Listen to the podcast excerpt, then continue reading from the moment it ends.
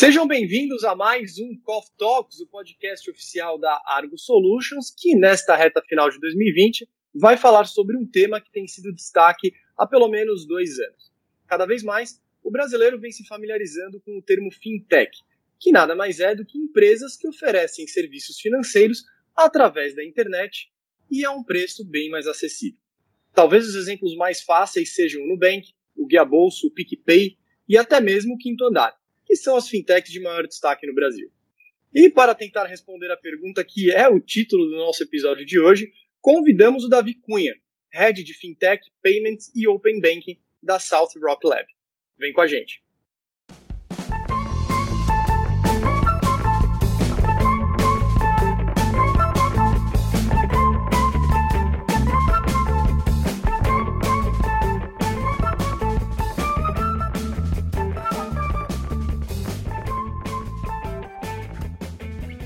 Davi, seja bem-vindo ao Coffee Talks. É um prazer ter você aqui com a gente para falar sobre algo que o brasileiro vem prestando mais atenção, uma vez que as fintechs estão cada vez mais presentes na vida de cada um de nós.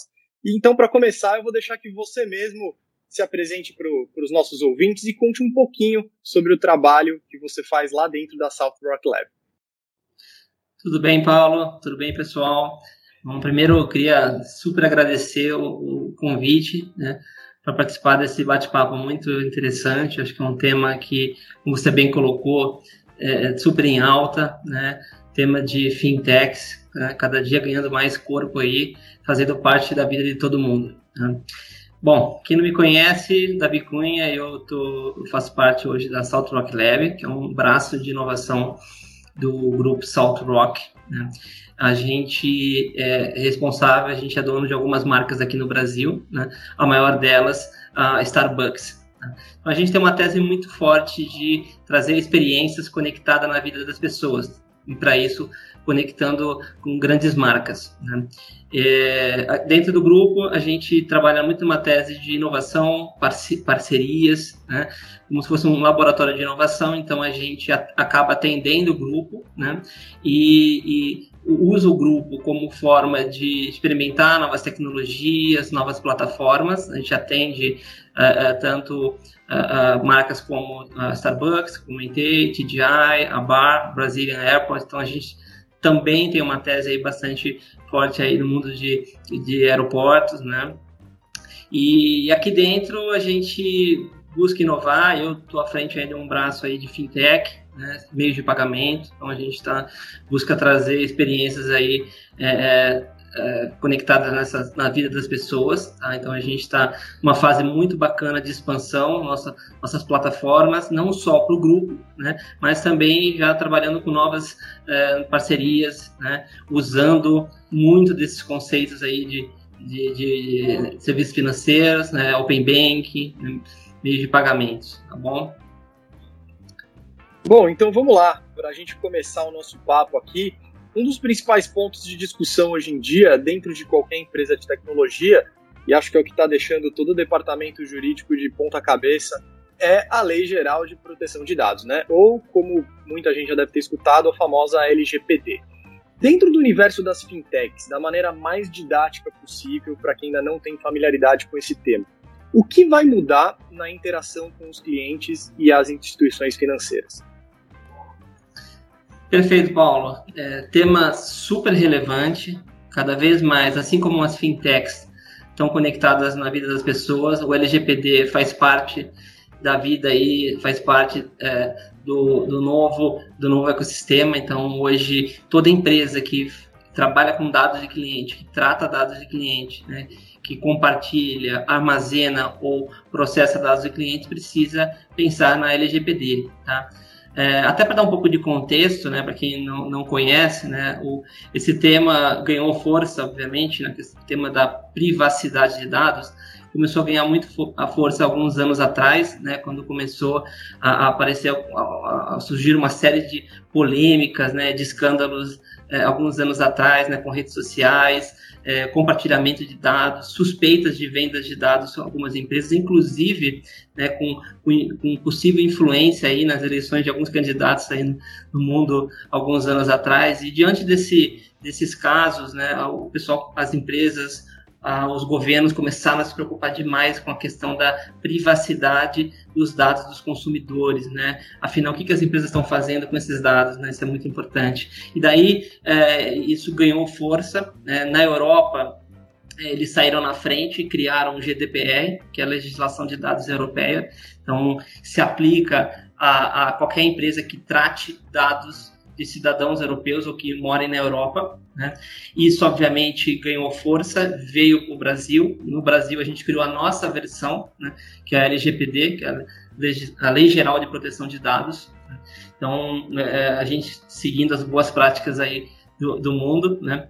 E, e, aí, até voltando um pouquinho na, na sua pergunta, né? como é que isso, é, de, de, de fato, impacta a, a, as, as, as, empresas, né? O que, que muda na relação cliente e empresa? Acho que o primeiro ponto fundamental é que hoje o cliente passa a ser o dono do seu dado. Ele passa a ter controle da sua informação, dos seus dados pessoais, né? às vezes até dados sensíveis, né? como religião, preferência, é, religião, sexo, é, é, e ele que, que define com quem as empresas que tratam os seus dados, né, que armazenam os seus dados, o cliente define com quem é, é, ele pode ou não compartilhar essas informações. Tá?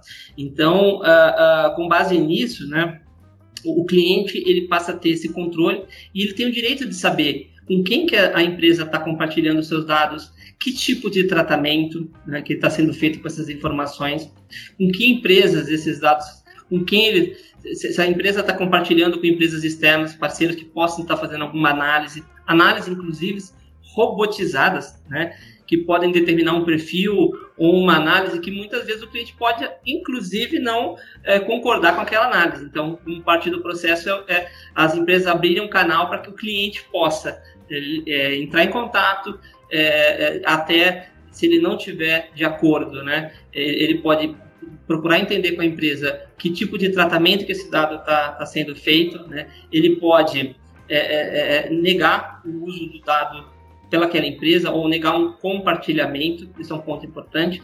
E aí, com base nisso, tem um conceito muito importante, que é o do consentimento, né?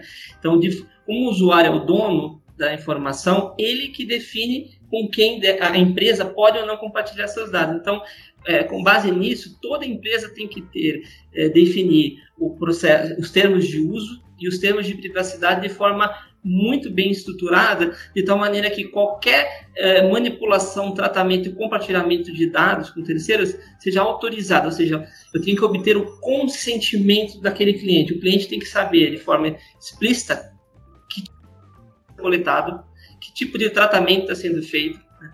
quem, é, quais são os parceiros que estão é, utilizando esse dado e o cliente explicitamente ele passa a autorizar ou não aquele é, é, consentimento. Isso é um passo importante, né? E é, um, e é muito sério hoje. Né? Eu diria que isso impacta qualquer empresa que faça o tratamento de dados aqui de, pessoas naturais aqui do Brasil, né, que morem aqui, né?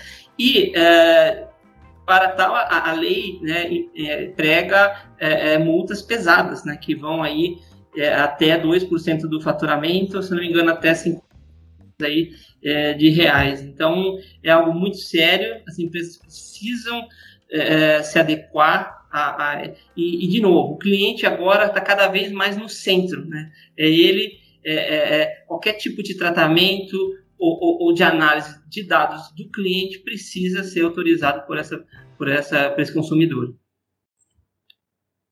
Só para exemplificar aqui para quem está escutando o, o, quão, o quão delicado é lidar com dados, queria que você comentasse a fala de um ex-professor meu num, num curso de inteligência digital que ele disse que a tríade do mal seria o seu plano de saúde, a rede de farmácias e aí depende do sistema operacional que você usa. A Apple ou o Google. É mais ou menos por aí, né? É, é mais ou menos por aí, né? O, o, é, o, o controle de dados hoje, né? É por isso que falam que o, o, o dado é o grande ouro hoje, né? É, é, o, é o, grande petróleo. Né? É, é, é esse, esses dados, essas, você bem, bem colocou, né? essas empresas, eles têm dados, eles sabem o, é, se você tem algum problema de saúde, eles sabem se você tem alguma predisposição né, para ter a, a, alguma doença, eles sabem que tipo de, de, de, tratamento você faz, eles sabem que tipo de produtos você consome, né, suas preferências, e aí entra questões de preferências políticas, enfim, eles estão realmente em contato com a sua jornada, né, e eles têm é, é, muitas possibilidades de, de, de, é, de, processar esses dados. E se não for feito de maneira é, muito responsável, essas empresas podem te influenciar, né? Elas podem é, é, é poderiam né, vender esses dados para terceiros. Então isso é muito sério hoje, né? A gente percebe que é, por isso que as pessoas têm que essa legislação de privacidade de dados vem é, é, num momento ótimo, né? Exatamente para evitar esses abusos, né? Então, a, a, a, o, dado é, é, é, um bem muito valioso, né? temos até questões de, poxa, mas será que esse dado não, não deveria cobrar pelo uso do, do meu dado, né? Porque a gente não recebe nada, né, para compartilhar informação com essas empresas, né? Mas é, é, um caso até de se pensar que muitas vezes a gente poderia ser receber, né? monetizar em cima do uso dos nossos dados, mas é um caso muito sério e, e exatamente por você ter acesso a dados no nosso dia a dia, é, a, a, LGPD, as legislações, elas vêm realmente é, no momento oportuno. Bom, Davi, a essa altura do ano, acho que não tem uma pessoa no mundo que não tenha lido, ouvido, conversado sobre, ou até escutado em podcast mesmo, a tendências que foram impulsionadas pela pandemia. A gente mesmo aqui no Call Talk citamos isso talvez em todos os episódios, com todos os convidados que a gente trouxe e exemplos dos mais diversos foram trazidos de todas as áreas. Mas não tem como fugir da pergunta. Para as fintechs, quais foram os principais desafios e conquistas nesse ano de pandemia de 2020?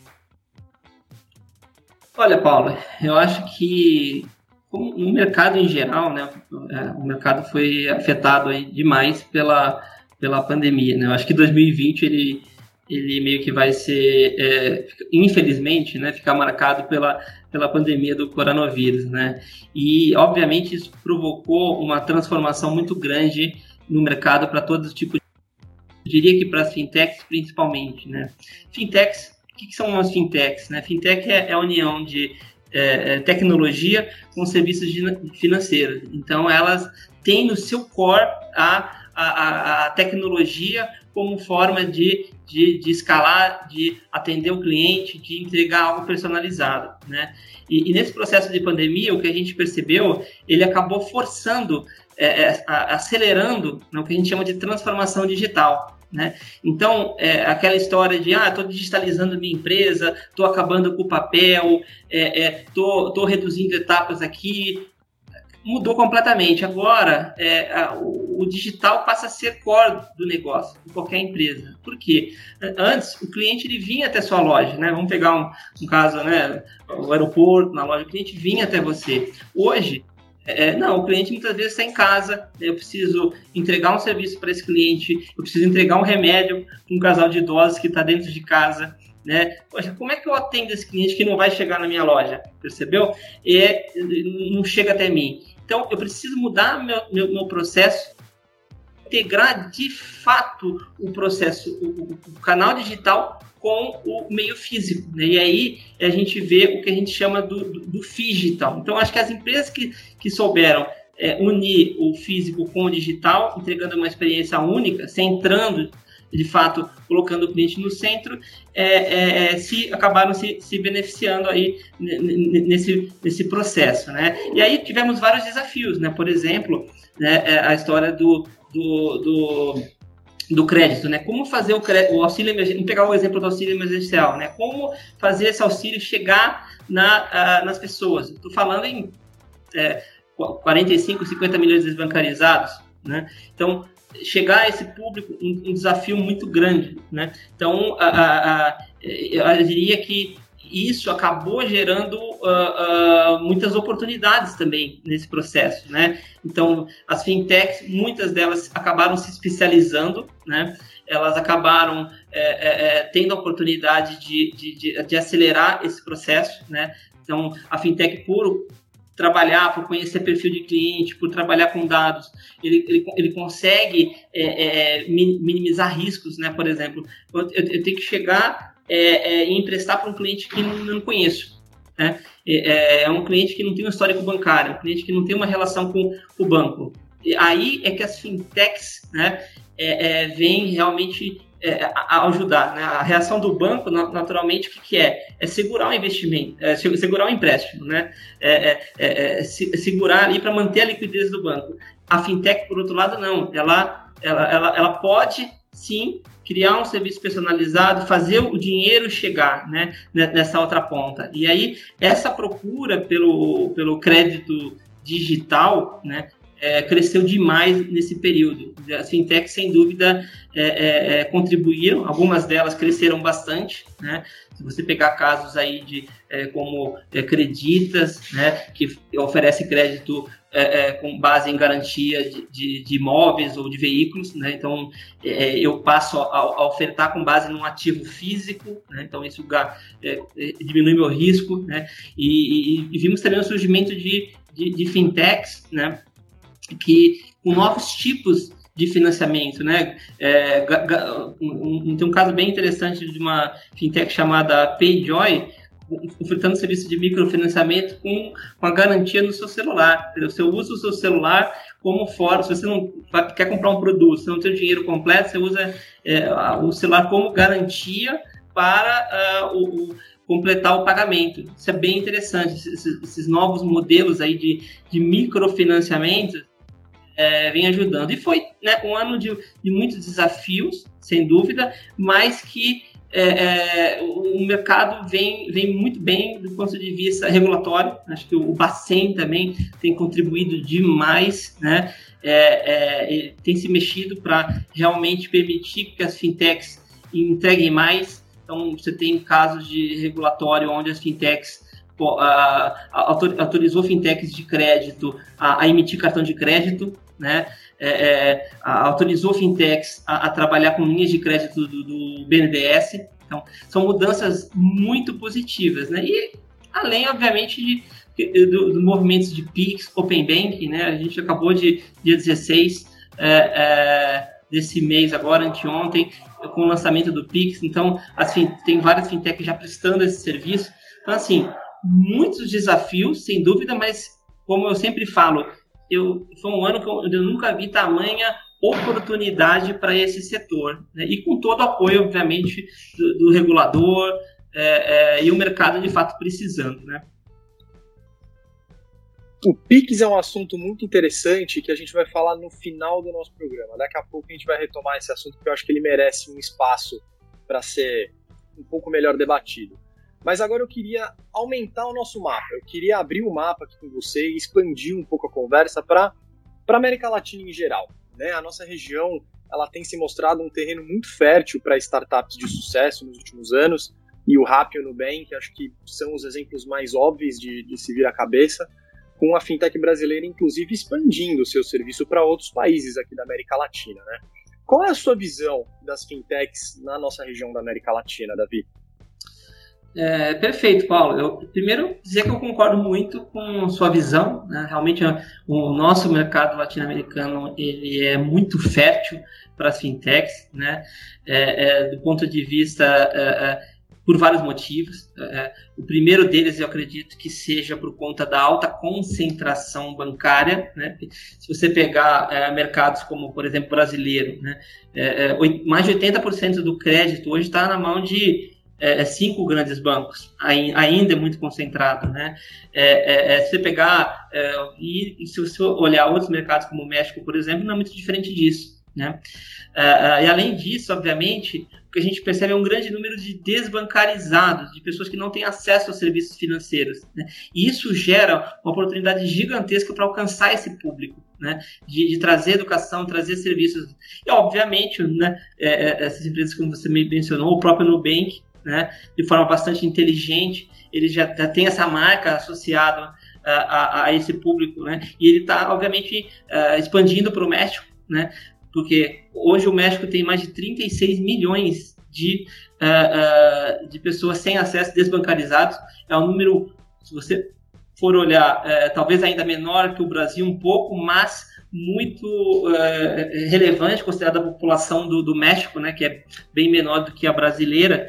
Então, eu diria que isso tem gerado muitas oportunidades aí para o setor latino-americano. E, claro, né, outros outros países como é, Colômbia, Chile também vem investindo bastante. Eu acho que o, o ponto-chave hoje do mercado é justamente ajudar na inclusão né, do, do, desse público, a, a, a levar é, é, crédito né, para é, as pequenas e médias empresas que, tem, que não têm é, tem dificuldade ou restrições com os grandes bancos. Né? Eu acho que esse é um outro ponto é fundamental e, de, de, fato, criar estratégias que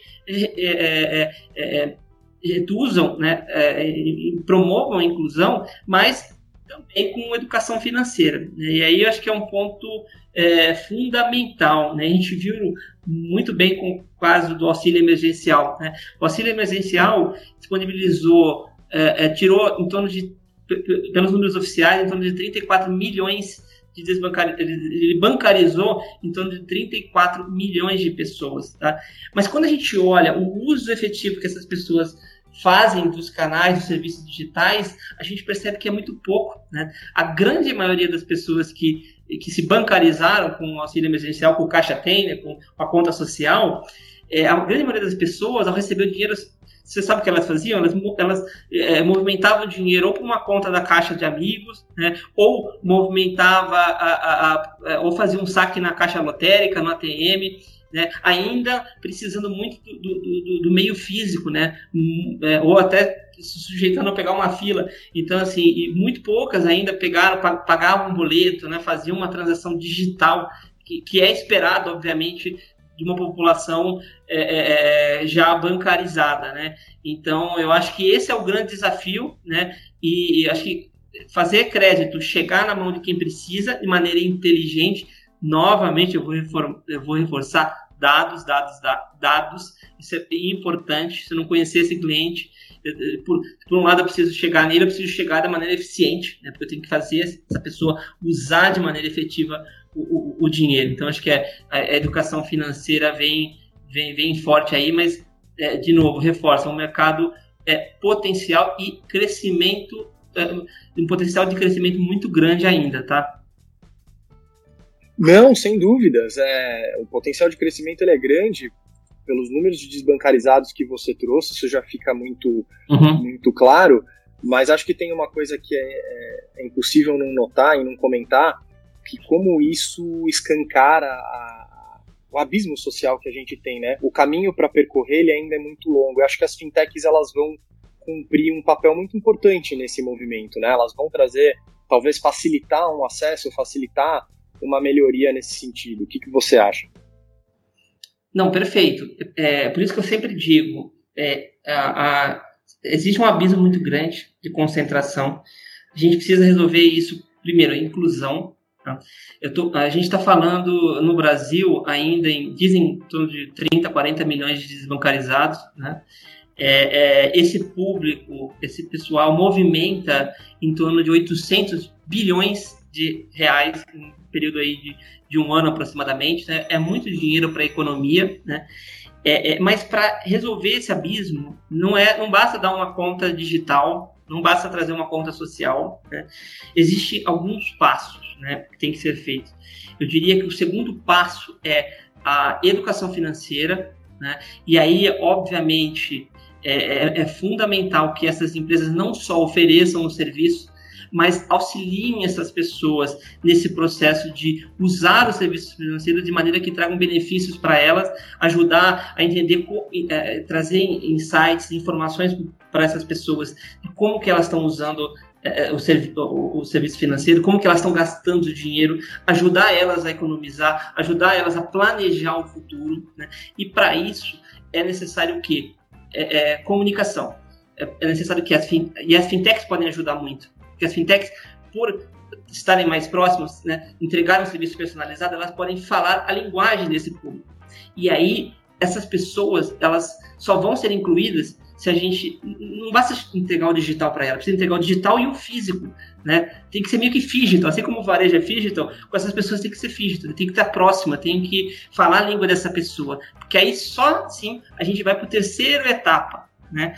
né? Que vai além da educação financeira, que é a cidadania financeira. Essas pessoas de fato usarem serviços financeiros o conhecimento adquirido para de fato se colocarem como cidadãos. Eu acho que é, esse é o terceiro maior desafio e, de fato somente uma união de governo e empresas, quem sabe impulsionados com a fintech para acelerar esse movimento.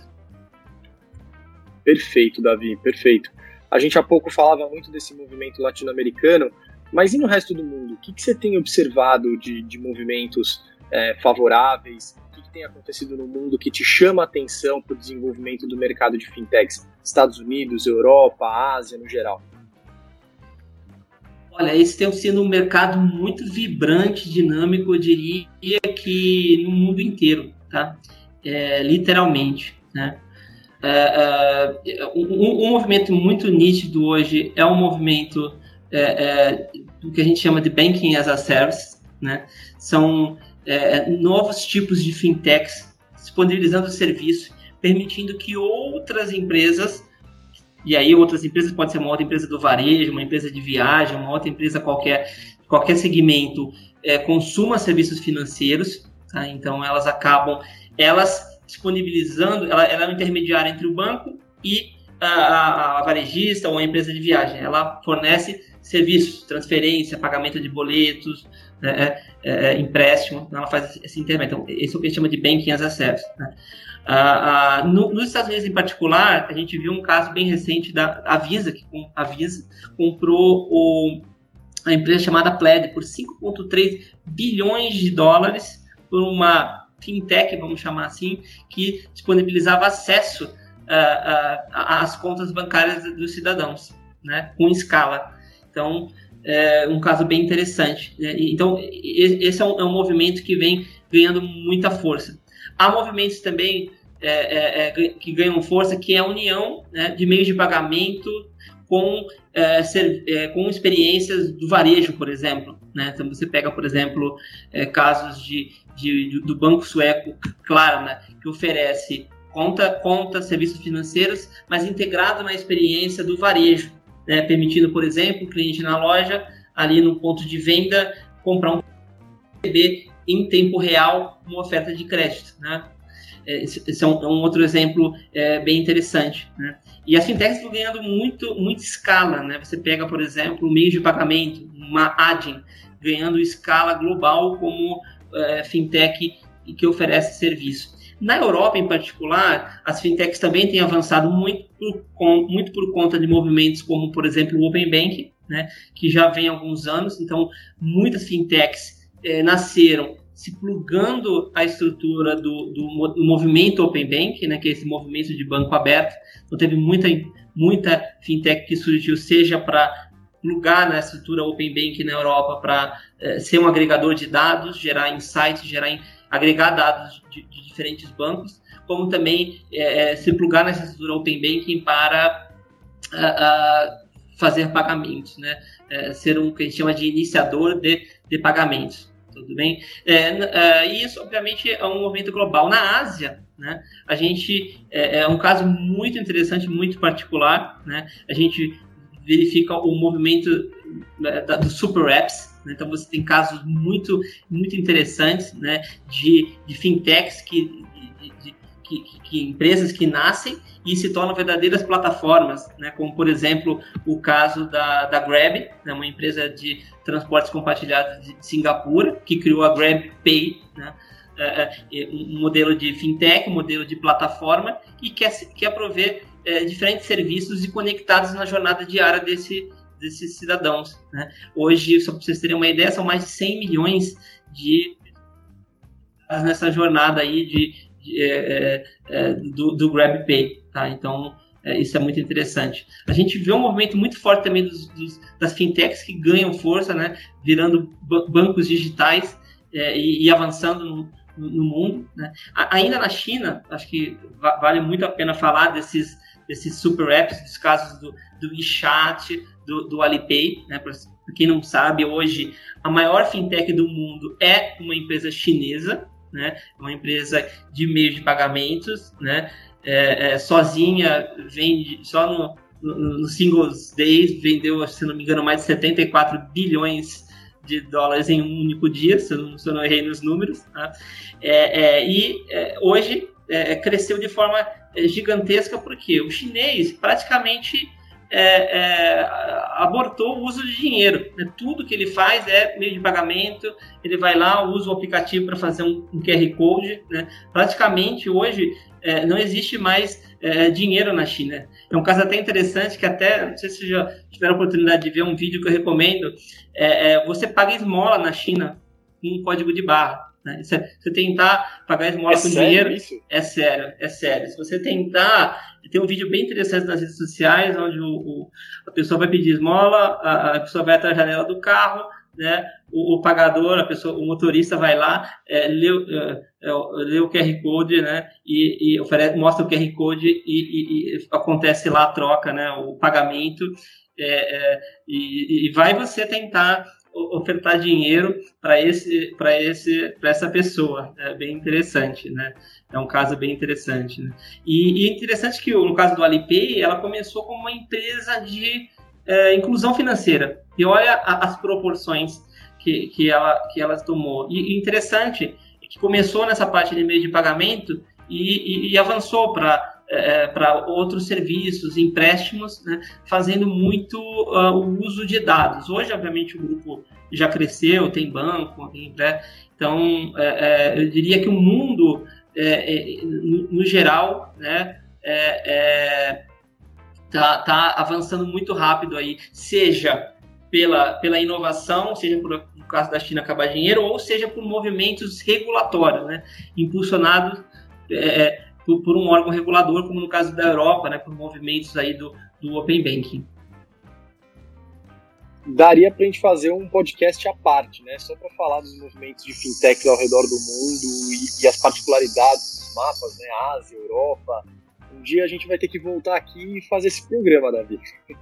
Não, com certeza, com certeza. A África, né, as carteiras digitais em países, né, é, é super avançados nessa questão de, de carteiras digitais, uso. Eu Sim. acho que com certeza temos muito um assunto muito amplo aí para conversar, né? Não, esse convite vai ser refeito, pode ter certeza disso. Mas agora, para a gente acelerar, que a gente já está entrando na parte final aqui do nosso programa, eu vou te fazer uma pergunta na lata, que é uma pergunta que está pipocando cada vez mais, então vou colocar ela aqui para você de uma vez. Serviços bancários vão virar commodity? Olha, uh, excelente pergunta, Paula. Você trouxe uma, uma, pergunta na lata e eu vou é, responder na lata. Sim, é, vão virar commodity. Eu acredito que na definição pura e simples de serviços bancários, eles já estão virando commodities, tá? É, é, por N motivos, né? o próprio avanço do digital, das fintechs, das carteiras digitais, dos bancos digitais, ela de fato, é, é quando é, você fala em serviço bancário, né, ele remete a banco, que remete muitas vezes, no modelo tradicional de pensar, a, a você ir numa agência. Né? E hoje, com, com a pandemia, por exemplo, né, é, é, é, o que você é, um, dos serviços que mais caiu hoje justamente foi uh, um dos movimentos que mais foi impactado exatamente esse fato de ir até a agência. Esse é o primeiro ponto, né? É, o outro movimento de você ir até o, o, o, o internet banking para consumir o serviço financeiro. Isso está mudando, porque o consumidor ele está ah, buscando mais do que serviços bancários, né? serviços financeiros, ele está buscando experiências financeiras. Eu acho que esse é o, é o ponto, experiências conectadas na vida dele. Né?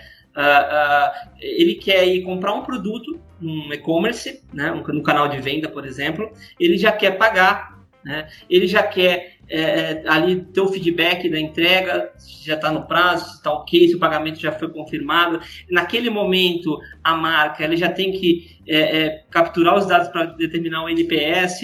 Então, ali é uma experiência de fato unificada. Então, e, e o que a gente percebe hoje, existe um movimento hoje que eu, que eu acredito demais, uma das pessoas que uh, acredita e apoia, que é um movimento que a gente chama de Embedded Finance, que é os serviços financeiros imersos na vida das pessoas, sendo entregues, seja por um varejista ali no e-commerce, na loja, no aplicativo é, é, mobile, né? seja na hora de fazer um booking, uma reserva de uma viagem, né? e já é, fazer o pagamento, já ter uma oferta de um produto ou serviço financeiro agregado. Né? Então, isso, esses serviços são cada vez mais é, fazendo parte. E força a questão de, de dados. Né? Eu acho que eh, o grande ativo financeiro hoje na jornada do cliente é eu conseguir capturar dados. A partir do momento que eu estou fazendo parte da jornada do cliente, eu estou capturando dados. E aí eu consigo conhecer melhor o cliente, ofertar os produtos certos, e aí eu entro numa espiral ganha-ganha, num ciclo contínuo. Né? Então, eu conheço mais o cliente, ofereço o produto certo, o meu uh, relacionamento melhora, meu NPS melhora e eu vou é, é, aproximando a relação e a marca ganhando vida na, na, na relação com, com a pessoa. Né?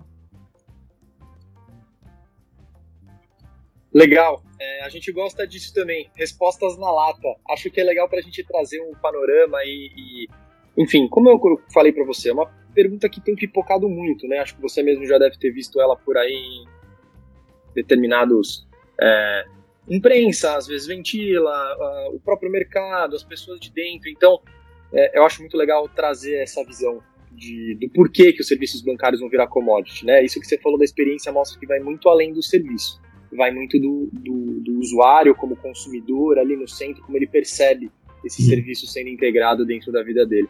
Muito legal, Davi. Uma coisa que só não é legal é que nosso programa está terminando. Eu só tenho tempo para mais uma pergunta para você, para a gente terminar aqui a nossa conversa.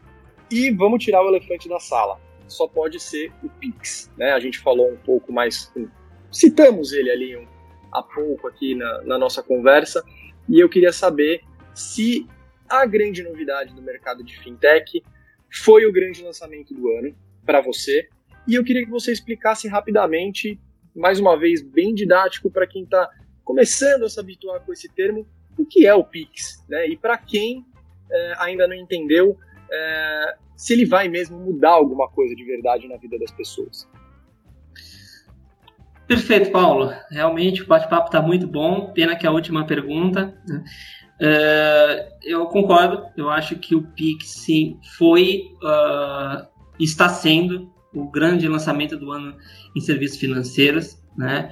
É, o Banco Central fez acontecer, mesmo diante da pandemia, e o serviço está aí. Ele fez, ele, ele, ele, agiu de forma até antecipar o, o pré-lançamento, né? antecipou o cadastro das chaves. Realmente está é, de parabéns e, e, e, dia 16, ou seja, faz três dias, se não me engano, o serviço entrou em operação plena. Tá?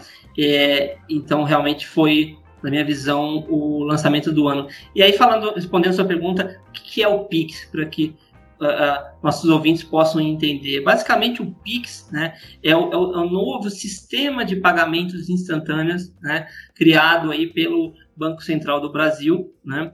O Pix, ele é, é, é, basicamente é um sistema que permite fazer é, é transferências, é, pagamentos aí 24 por 7, né, de forma online, todos os dias da semana, é, seja sábado, domingo, feriados, a qualquer hora você pode fazer uma transferência. Acho que o mercado, as pessoas estão habilitadas, estão, estão acostumadas né, a, a, a, fazer um TED, a fazer um DOC, muitas vezes o, o pagamento cai no dia seguinte, só cai em dia útil, né? Se você vai fazer o pagamento na sexta, só cai na segunda, isso se não for feriado.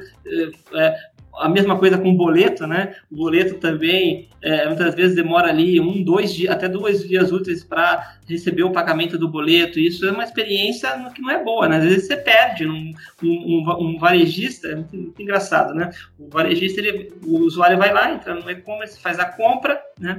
É, é, emite emite o boleto para pagar e aí acontece alguma coisa, acontece outra, ele esquece de pagar o boleto e o varejista perde a venda. Olha só que interessante. Isso é, é, muda completamente a relação com o Pix. Né? No Pix, as transferências ser, vão ser tão simples quanto uh, uma troca de mensagens. Né? Então, para tal, eu preciso fazer o cadastramento de uma chave, que é, o, que é o meu identificador, que me identifica no sistema.